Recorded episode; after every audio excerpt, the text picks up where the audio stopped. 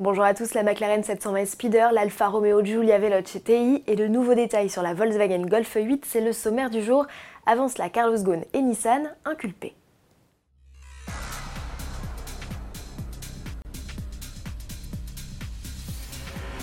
Carlos Ghosn a été mis en examen après trois semaines de garde à vue. L'ex-dirigeant de Nissan est inculpé pour dissimulation de revenus sur 5 ans.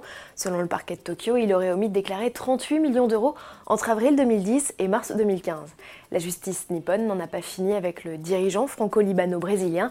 Elle lui reproche des faits similaires pour les exercices 2015 à 2018. Carlos Ghosn reste donc en état d'arrestation. Il encourt la peine maximale de 10 ans de prison. Quant à Nissan, le constructeur est poursuivi pour négligence et risque une lourde amende.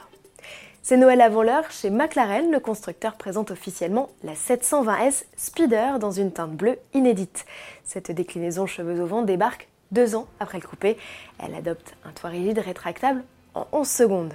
De série en fibre de carbone, il est possible d'y greffer en option un panneau en verre. Celui-ci est alors électrochrome, c'est-à-dire qu'il se teinte en fonction de la luminosité.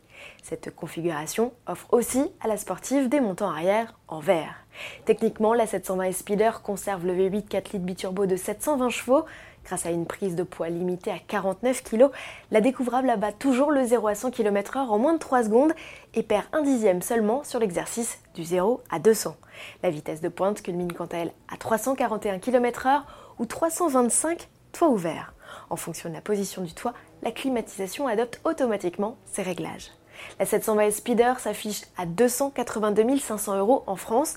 C'est 30 000 euros de plus qu'une Ferrari 488 Speeder, mais 93 000 euros de moins qu'une Lamborghini Aventador S Roadster. Première livraison en mars 2019. Après la Speedtail, la 720 Speeder est le second modèle du plan Track 25 qui prévoit le lancement de 18 nouvelles voitures ou dérivées d'ici 2025. En bref, Volkswagen lâche de nouveaux détails sur sa future Golf. La huitième génération de la compacte est apparue lors de la présentation de fin d'année du constructeur via un nouveau croquis.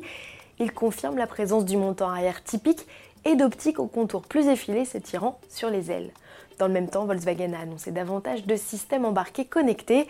Si la mise en production est prévue en juin, il faudra patienter jusqu'en septembre et le salon de Francfort pour la découvrir officiellement.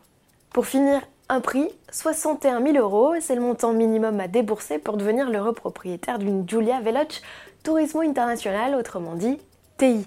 Cette déclinaison présentée en mars dernier au Salon de Genève embarque les mêmes blocs que la Veloce, tout en adoptant un look proche de la radicale Quadrifoglio. Quel que soit le bloc choisi, le diesel de 210 chevaux ou l'essence de 280 chevaux, la transmission intégrale et la boîte auto à 8 rapports sont de série.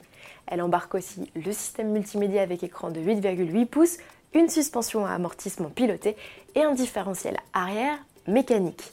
Esthétiquement, elle se reconnaît à ses jantes 19 pouces noires, ses éléments en carbone ou encore sa serre cuir Alcantara. À demain.